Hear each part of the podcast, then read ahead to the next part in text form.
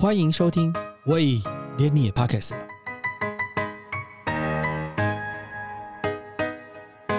大家好，我是威廉。如果讲到南台湾老字号的汉饼品牌，我想很多人都会联想到旧镇南。这个从南台湾的台南发基、高雄起家的百年饼店，是早期南部上流人士嫁娶时会指定用的喜饼。当时曾经有人说，订婚宁可不要聘金，也要旧正南的喜饼，就可以知道旧正南在他们心目中的地位了。虽然说是百年品牌。但我们也看到旧正南持续不断的与时俱进，调整做法。今天我们就请到旧正南 Pockets 节目的小喜姐姐来跟我们聊聊旧正南的品牌重塑之路。小喜姐姐你好，你好威廉你好，大家好，我是旧正南二十四节气的智慧故事的小喜姐姐。谢谢小喜姐姐。我想旧正南一直是一个以汉饼闻名全台哈。我们知道一开始是以正南饼铺为起点。大概在一九四零年代，第三代接班才更名为旧镇南制饼铺。嗯，那为什么反而在这时候会加一个“旧”这个字啊？因为这么多年呢，嗯，因为我们之前一直想旧镇南，旧镇南，其实我也没有感什么感觉，说一直觉得这三个字是连在一起的。是，后来才发现哦，原来有加一个“旧”这个字。那为什么会是这样的？对，而且很多北部人都。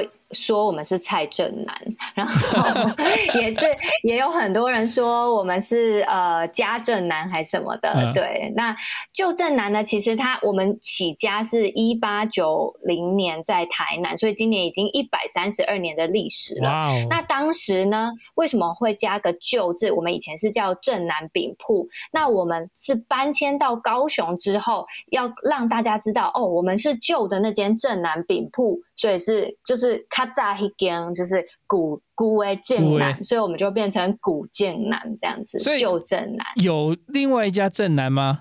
现在没有了，因为就是呃正南饼铺就搬来高雄，从台南搬来高雄。对，所以就在强调它的那个历史传承，就是叫做旧正南。对，就是旧的那间。那刚好我们也跟高雄历史博物馆有做一些合作啊，发现高雄去年是一百年。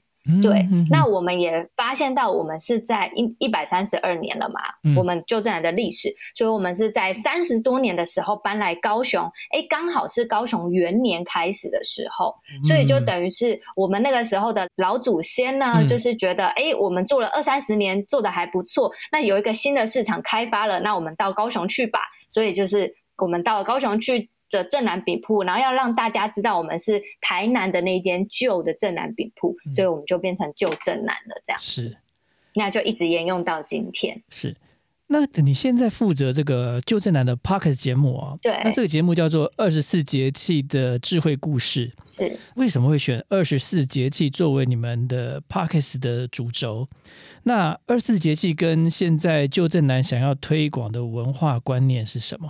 嗯，我们当时会做 podcast，其实也是有一点无心插柳啦。因为我本身很喜欢听 podcast，就觉得哎，它是很方便啊，随时可以想要听什么故事，想要听什么资讯，都可以从上面所搜寻到。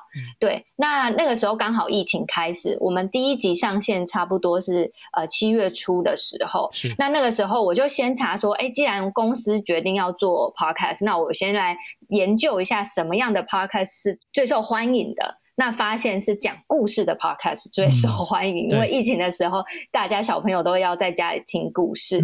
那因为我们一直以来都在推广汉饼文化，我们做汉饼文化馆的用意呢，就是要实践我们的企业社会责任。那汉饼文化的推广是其中很重要的一个部分。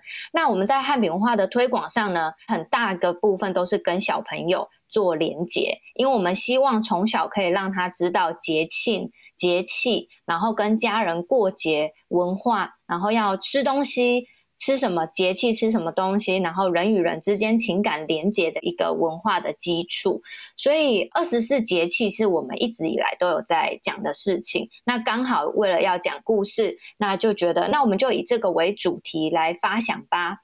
对。因为我本身也是有小朋友，那我就会想说，那我的受众群，我的 T A 就是我的小朋友的话，他们如果只是听一些很枯燥的二十四节气，他可能不会听得下去。对，比如说哦，秋分的时候要吃什么东西，然后农作物要种什么，太阳就看到那几点上，个呃立秋要贴秋膘，然后那个白露是龙眼的季节，对，是那可能就会太生硬跟太枯燥，嗯于是我就把它改编成为一个比较有趣的故事，那又有一点教育意涵，然后可能会教小朋友礼节呀、然后教小朋友仪式感啊，然后要尊师重道，然后要呃在生活上面需要注意的事情，这样子。因为我我听起来你们好像是就是对同一个单元主题的讨论，大概是用两段的时间了，对一个是南哥在讲一个故事，对然后再由小喜姐姐去把它变成生活化的这样子，跟生活贴近的方式，这样对不对？对对，因为二十四节气就是只有二十四个 节气，但是我们有五十二个礼拜，所以我就想说，那我们中间就来插个小喜姐姐，可以让她去回应一下上一集的故事，那也可以把它做一点产品的置入啦。是我们也是有一一部分是这样的想法。是因为我这几天都有在听阅你们的嗯那些、呃那些那些故事的内容啊，我觉得蛮有趣的，嗯因为有些东西其实你跟整个亚洲的文化上面其实有有一些关联性，像你那个立秋贴秋膘，其实跟那个日本的那嗯个土用丑的日、有点异曲同工之妙。对，像那个日本有一个夏季的土用丑之日，嗯大概都在夏天的七月二十二号前后这个时间，嗯因为每年嗯大概都不太一样嘛，就跟我们农历一样嘛。嗯哼哼，那他们会在那一天大概就会喜欢吃鳗鱼，哦，对对它就是，补充那个夏天流失的养分嘛，就跟你立秋贴秋膘的概念是一样，就是夏天过完那么热，然后流失那么多体力之后，嗯。那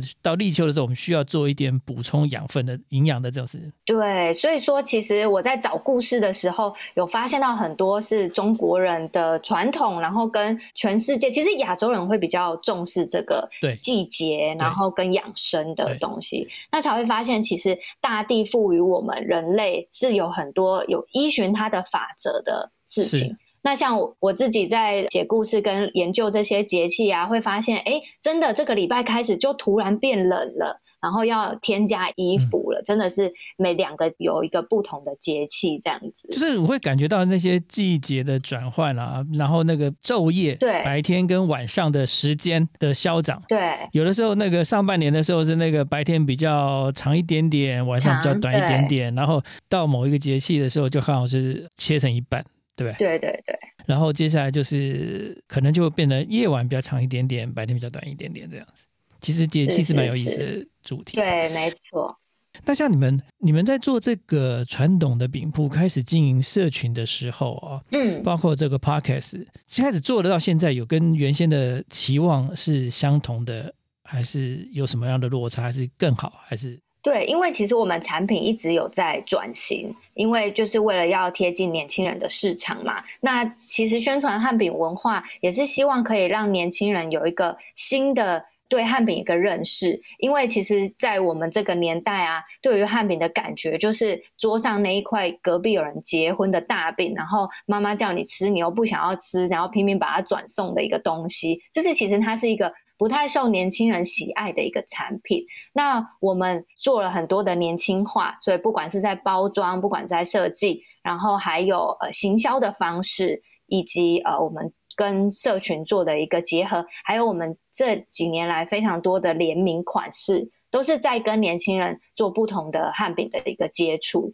对我们对于社群的期待，其实现在已经有一点越做越困难了，因为它太快了。所以等于我们现在的行销方式，以及我们在社群上面的曝光，其实都是非常的需要求新求变，然后很快速。那可能半年前使用的方式，可能现在已经没有办法去使用了。对，但是就正南本身这个品牌，它就是有一个蛮大的吸引力，因为嗯大概高铁站啊，或者是很多台北或者是北部的一些百货公司的地下街，其实都可以看到“就正南”的三个字的招牌出现。嗯，谢谢。其实我觉得它是跟我们的生活上已经还蛮接近的。嗯但你刚刚一直在谈汉饼，嗯，那请问汉饼这两个字来形容台湾的传统糕点，那到底什么是汉饼？其实汉饼的由来呢，它是就是从汉朝开始嘛。那当时其实我们汉饼的祖师爷叫做诸葛亮，嗯，那他当时就是做了一个跟喜饼相关的由来，因为就是孙权要嫁妹妹，对对对孙小妹要嫁给刘备，然后刘备有一个军师叫做诸葛亮嘛，对那他当时就想了一个计谋，说我就是要让呃全村民都知道。孙小妹要嫁给我，不然嗯孙权就会用计谋来攻打我。这样，于是他就发明了喜饼这件事，嗯又做一个糕饼，然后把喜事、把谁跟谁联姻这件事情刻在喜饼上面，然后送给大家。于是大家吃到了这个喜饼，分享了喜悦，那呃婚事也顺利的、顺理成章的结成了。所以这就变成一个喜饼的由来。那这些东西都是从汉朝开始，所以到后来传到现在，就会说汉饼，汉饼就是传统的大饼，汉饼就是这个意思。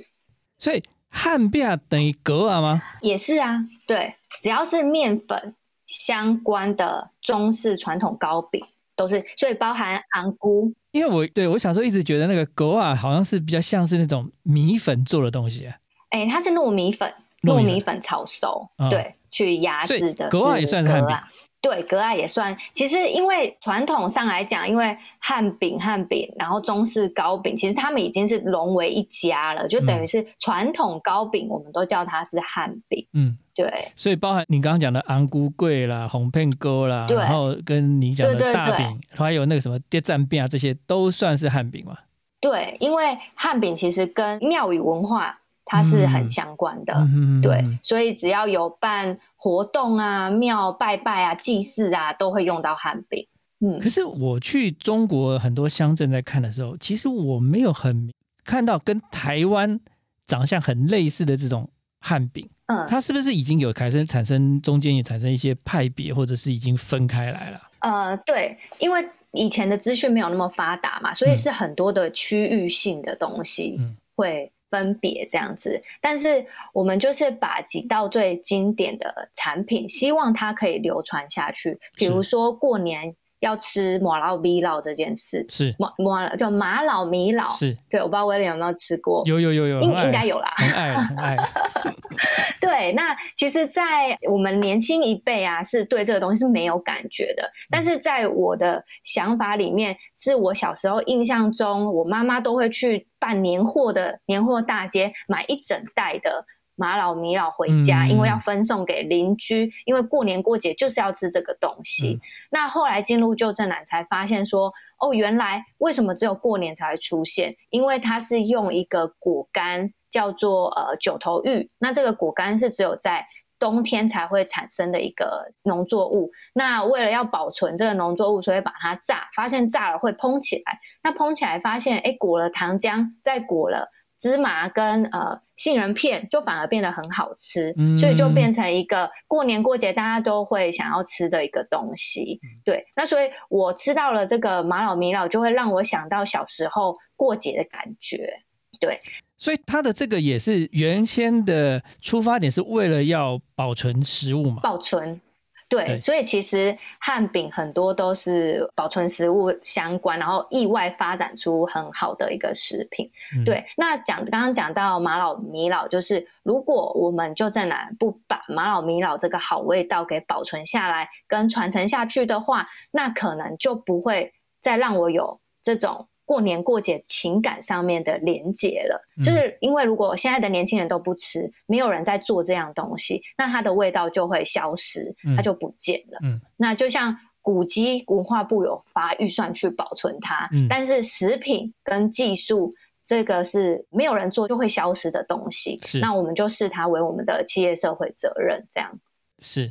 我记得去年有看过一部电视剧嘛，就是那个《我的婆婆怎么那么可爱》哦对它是用那个汉饼的老布金后甲为故事中心来延伸嘛，对对对就发现说，其实，在做饼的过程当中的功法其实是很繁复的，对，然后只要稍稍有个地方不对，嗯其实味道也不对，然后嗯。长出来的长相、发的状态，什么都不对了。没错，像我们自己在编一个教材啊，因为汉饼文化推广，我们除了跟小朋友去宣导说，哎、年节节气要吃的东西之外，我们希望把这个技术给传承下去。那这个技术呢，我们跟高雄参旅大学做一个产学合作，就是编了一个课堂上可以使用的教材。嗯然后让他们这些大专院校的老师可以拿去课堂上使用。那我们也办了研习营，就是邀请全台各地的老师来参加我们这个研习营。我们不藏私的把十道经典的教材告诉他们，那让他们学会了之后带到课堂上使用。那他们在课堂上使用需要的食材，也是由我们就正来免费的提供，这样子让这个好味道可以教到各大专院校的学生，然后让他们真心的喜欢汉饼跟这个味道。那为什么会有这个想法呢？因为我们发现，在大专院校现在已经。很少在教中式糕饼的课程，大部分都是法式甜点啊、法式料理、翻糖蛋糕啊、欧式面包是等等的意式料理。对，其实我觉得现在年轻人不一定，因为我我曾经在淡水老街上也是有一些老的汉饼店，嗯，那它也是有一些新的包装出现。对我我有看过年轻人是在逛街的时候自己会走进去，因为他现在把饼改成是。因为以前我们那个短片都比较大片嘛，对对对，那比较大一片嘛。嗯，那现在它是把它改成是比较小，对，然后大概是可以一次用完之后不会好像你吃不完就不敢买。嗯哼哼哼，没错，它就是改一个包装这样子，对，改一个产型啊。对对对。那我们其实也是一直在做小产型的汉饼，但是发现小产型的汉饼，因为它的油脂没有办法下那么多，然后它的皮跟馅的比例也会。改变呃，比较口感上没那么好，所以说小的汉饼它其实是比较干，然后比较没有那个油脂的口感，所以吃起来是没有那么的好吃。所以我们现在发现汉饼就是要用分享的方式吃，才会吃到它的好味道，跟跟吃披萨的感觉是一样的，就是大家要一起一起一起吃这样子才有意思。对对对，然后因为年轻人像刚刚威廉说的，年轻人会自己走进去买汉饼的，那就是真的是我们非常希望他可以跟我们一起宣传汉饼文化的年轻人。嗯，就像我们公司的平均年龄是三十三岁。那很多人都是进来公司第一次吃到汉饼，然后发现哎，汉饼这么好吃哦！以前我妈叫我吃，我怎么都不吃这样。因为我觉得以前对于汉饼的感觉，因为以前的汉饼比较传统的哈，有的汉饼是里面会加一些肉。对。肉末，那如果以我小时候的经验，会觉得说甜的东西跟肉放在一起会觉得怪怪，所以其实小时候是不太去碰这个。对，然后后来渐渐渐尝试，觉得其实是它有它的香气，你没有那个猪有没有那肉末，还真的没有那个香气。对，所以你可以试试，如果不太喜欢肉的，可以试试我们的绿豆碰有加一点肉末的。那我们的比例就是把绿豆的成分拉高，然后肉末减少，所以它吃起来就。咸甜咸甜，但是也没那么油。嗯，对，我们的这个是算我们的招牌，这样是。像就正南从一八九零年创立到现在，然后今天我们看的资料说，有切入一些西式的糕饼，并不是太成功，所以有碰到一些经营上的困难。对。那到了第四代，就现在董事长李董事长接手之后呢，就重新做这个品牌定位啦，然后做这些内部的改变啦，才让旧正南又重新的擦亮招牌。对。那现在第五任的也是营运长，在一起加入之后，就发现到说，开始跟一些新的其他的品牌，包括马古。茶坊啦、杜老爷啦、卷尾家这些品牌做联名款，对，那还有推出这个树三生的订阅制度，这样，对，可不可以跟我们分享一下？就是难在这一路，你看。他转型的过程当中，他是怎么转的？然后他是怎么想的？嗯，那在追求这个创新当中的时候，他最大的挑战是什么？好，我们一开始在大概是就是第三代，就是李董还没有接任之前，我们曾经有做过饼干，也有做过蛋糕，就是西式饼干跟西式蛋糕。那那个时候呢，因为外来的很多品牌都有在做，那反而我们没有在做我们专业的东西，我们去做了一个。别人觉得好吃，但是我们去模仿的东西，嗯，那就增加了很多的设备，然后做了很多的投资，但反而没有达到预期的销量。对，那那个时候就让品牌有产生一些危机，因为大家不知道来旧正南是要买什么，嗯，你先是要买蛋糕，还是要买饼干，对，还是要买汉饼，嗯。对，那所以董事长接任之后就觉得这样不对，我们应该要专门做我们专业的东西，然后把它做好做对，对，就用心做好该做的事情。对，那从接任的二十几年，所以我们现在就成为是呃汉饼的第一品牌，是我们的品牌目标。这样，对，那这几年来的异业合作呢，就是要让年轻人发现不同的汉饼。那其实这些，比如说像杜老爷做的冰棒啊，然后跟我们有跟格马兰做威士忌的月饼，嗯，对那还有做啤酒，嗯对，就是很多求新求变的一个宣传手法，是要让不同的媒体、不同的受众群去了解、看到我们的品牌。嗯因为你可以发现，旧正南其实很少在做广告，就是是呃是媒体广告也好，对，然后平面广告或是打呃捷运站看到的标志广告，嗯那些其实我们是很少去做的。你都放在高铁站啊，对，我们直接开一个门 对，市，直接开门市啊平面广，对，告不。需要，就走过去看到就知道，而且而且可以拿得到、买得到，直接就可以体验了。对对对，是是是，对，所以我们觉得这样的方式是会更贴近年轻人的市场，因为就让他们生活中无所不在的旧正男这样。你们有统计过现在来买汉饼的年龄层大概在哪个 range 啊？呃，我们的平均年龄大概是三十到四十五岁，三十？对，那也是有经济能力可以送礼需求的一个、嗯呃专业知识年轻人。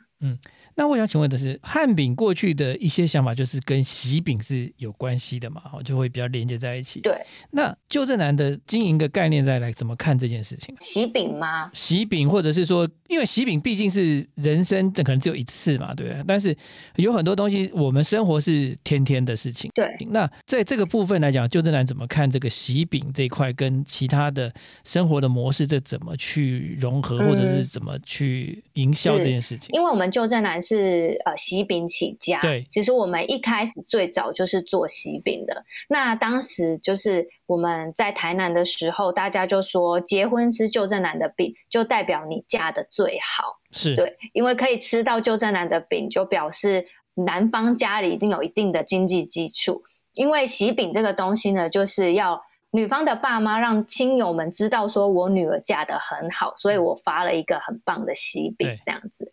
那以前呢，就是要吃大吃多，就代表你嫁的越好，要指定哪一家。对，指定哪一家。那因为现在结婚的人口慢慢的降低，一年比一年少。那少之外呢，年轻人要吃汉饼的机会也越来越少。嗯通常我们的客人都是爸妈指定要吃，因为可能年轻时候的遗憾，就是说哦，年轻的时候我没有吃到旧正南的喜饼，我女儿结婚我一定要吃。嗯，对，那还有很多是祭祖的，就是来买仪式要使用的一些大饼。嗯因为在六里、十二里里面呢，汉饼是其中一里，所以是一定有需要的。嗯嗯嗯，对，那关于这个喜饼的市场的萎缩呢，我们就把它转型成为是伴手礼，因为喜饼你一辈子就吃这么一次嘛。但是有趣的是，喜饼这个产业帮我们做了很多的口碑行销，所以大家吃到了喜饼，会发现，哎，旧正南的饼很好吃，那我可能过年过节就也想要送旧正南的饼这样子。是对，所以最重要的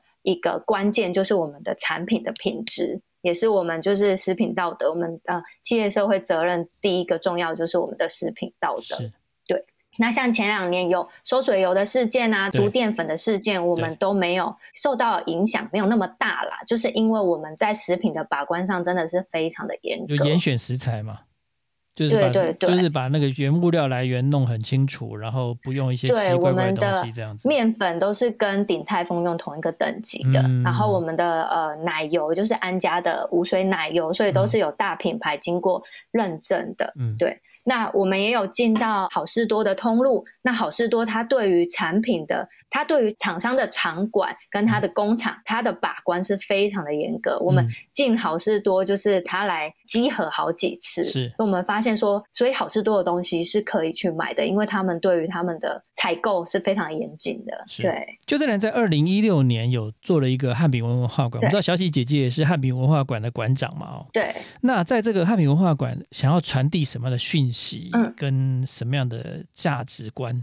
好，如果有机会来到高雄汉饼文化馆呢，我们在大寮捷运站的旁边，所以说非常交通非常的便利。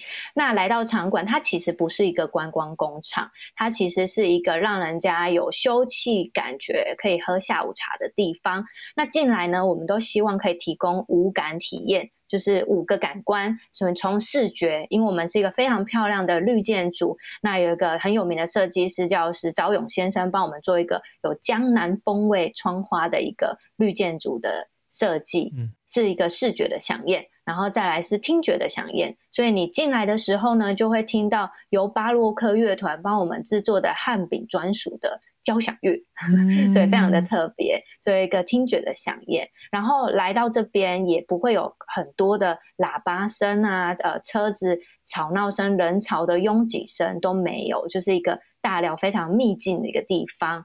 然后再来是你的味觉响应，所以你进来的时候一定会吃个汉饼、喝喝茶，然后享受一下这个氛围。然后再来是触觉的响应，因为我们有一个小教室。所以你可以来亲自制作你的汉饼，然后来体验，然后有一个愉快的一个亲子时光。所以是触觉摸到面粉，摸到奶油，做出凤梨酥，做出绿豆椪的触觉响应。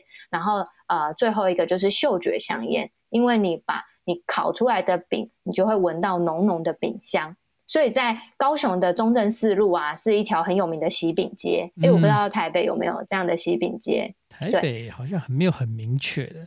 对，那中正四路的喜饼街呢，你就是走过去，它就是会有浓浓的饼香，因为烤饼的味道其实是很浓郁的。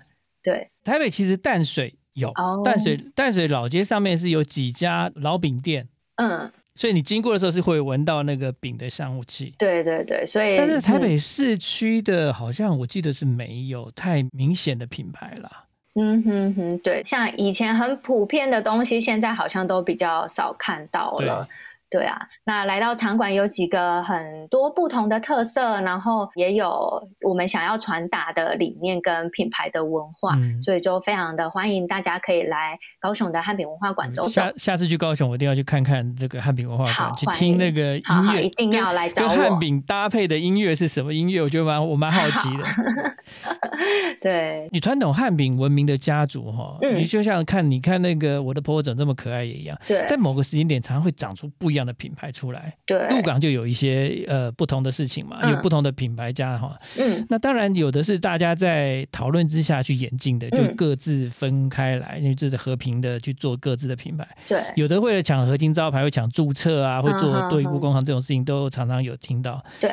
那对于这样，你你觉得这样对对于汉民文化的发展的影响是什么？嗯，最近我发现说，在北部有一家我很喜欢吃的日呃日式的蜂蜜蛋糕，它是很老的。嗯，大概就日日日剧时代到现在的蜂蜜蛋糕，嗯，它也悄悄的改名字。那但它有一些说明了，所以我觉得消费对消费者的影响是有。你你知道会去哪一家去买，但是就是就名字这件事情，它还是会有一些影响。那你怎么看这个？我这是这种问题？嗯，因为其实我们旧正南一百三十二年来都是以传贤不传子这样的模式、这样理念在经营，所以第一代的师傅也是传给他的。大弟子，所以说我们最重要的是品质。如果说即使你有专业的经理能力，或者是你一定要传给你的下一代，但是他不懂得如何把这个糕饼的滋味做出来的话，那传承也是没有意义的。嗯，对。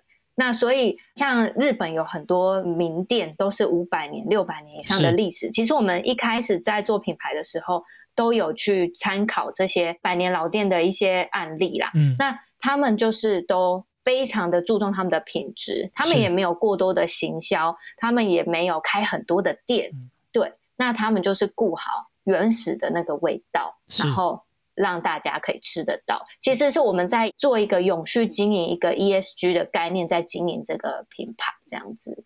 这这很令人感动，因为我觉得其实很多东西他就会想要说哦，自己的小孩啊会怎么传传贤这件事情实在是不容易的，对，一个很不容易的思考模式啊。嗯，但是也是这样子才能够把一个品牌能够持续下去啊。对，那。我知道周正南也很重视，因为刚刚一直在谈到企业的社会责任嘛，好像今年的中秋节礼盒的提袋就已经改成是水墨印刷的环保提袋。对，那这种原料在制造的过程当中只会放水蒸气，不会有其他的呃挥发性的那个有机化合物，也不会造成周边的污染。嗯，我相信这样的包装其实是会提高成本，对吧？对。那可是就正还是愿意这样做。那想请问，就正想带给消费者什么样的感觉？就如同我刚刚说的，我们一直以来都是以 ESG 永续经营的一个概念在呃经营这个品牌，因为我觉得品牌要做的长、做的久呢，就是第一，它的品质要很重要；再来就是它一定要有利于社会，你要能够利他，你才能利己。对，那如果你先利己的话，其实是不会长久的。那所以我们才会在做很多帮助社会的事情，那也刚好呼应了就是联合国的指标，然后呢也达到像蔡英文总统在二零五零年要做到零碳排的一个观念，所以我们就刚好又做了绿建筑，然后就朝这个模式要做环保。所以说在我们企业社会责任里面呢，呃，环境保育也是我们很重要的一环。对，那我们的工厂呢，也是一个节能减碳的工厂，包含环保冷媒啊，然后没有过多的包材等等，都是我们一直在努力的一个目标。是。因为你刚刚提到汉民文化馆是一个绿建筑嘛，那它也是很重重视环保的。对。然后邱正南的社会责任上面，跟比如说你刚刚讲的食品食安问题的管理，对。然后你的实验室，嗯，然后还有一些植树造林的计划，对。然后还有那个是碳足迹的这些，还有清洁的标章，对。那事实上，我必须讲的比较现实一点是说，嗯，有人会想说，哎，那这样子的东西跟汉饼这件事情到底有中间的关系？对。对，其实我们一开始也有怀疑过，就是哎，为什么我们二零一六年之前两年，所以我们大概从二零呃一二年开始就已经在做环保这件事情了，然后所以才规划了一个二零一六年的一个工厂这样子。那当时就是。呃，我只能说我们董事长看得很前面吧。嗯，那他当时就会觉得说环保这件事很重要，那我们一定要就是一起来响应这样子。嗯，对。那当时只会觉得说，哦，那董事长说什么就就去做了吧，因为可能也没有想那么多，不管他跟汉饼有没有相关，反正就是他喜欢我们就做 这样子。对，后来越做觉得，哎，我们真的是在做对社会有利的事情，而导致说我们现在的环保是。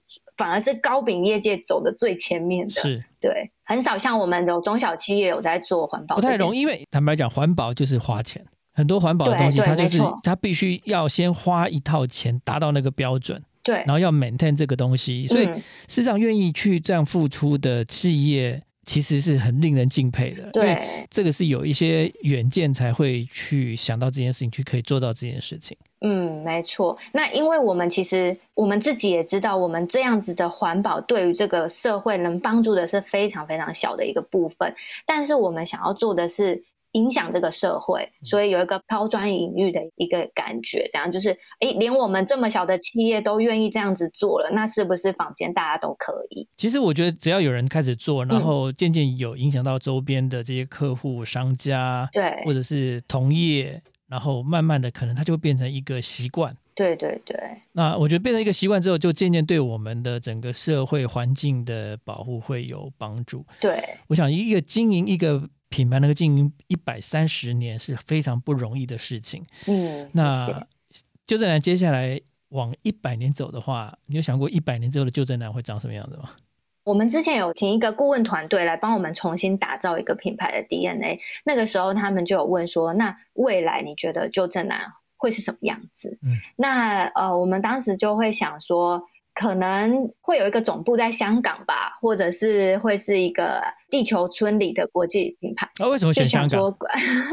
就想说是呃华人的呃首选，对啊，或者是在美食，对一个里程碑这样子，对，因为我们之前也一直很想要开店在香港，但是就是觉得对啊，香港租金太高，目前还不是我们可以跨越的领域，而且我们一直都没有做外销。因为我们的产品的产品不允许我们这样做，因为它的保存期限很短，所以这是我们一直在克服的事情。因为我们一颗绿豆椪只能放七天，那我们怎么去做全台湾的配送跟行销？嗯，那很多人就说，那你就防腐剂放下去就好啦，那你就 对，你就呃看是用冷冻的啊，还是怎么样？但是我们试过很多的研发，就是它的品质就是一定会口感会掉，所以对。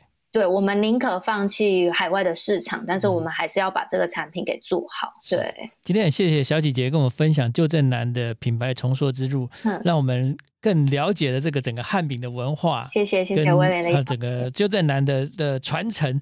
谢谢小喜姐姐，谢谢谢谢威廉，谢谢感谢谢谢。感谢你收听，喂，连你也 Pockets 了。如果你喜欢我们的节目的话，请记得帮我们按赞、订阅、加分享，也欢迎留言告诉我们你对节目的想法，或者是想听的主题哦。谢谢你。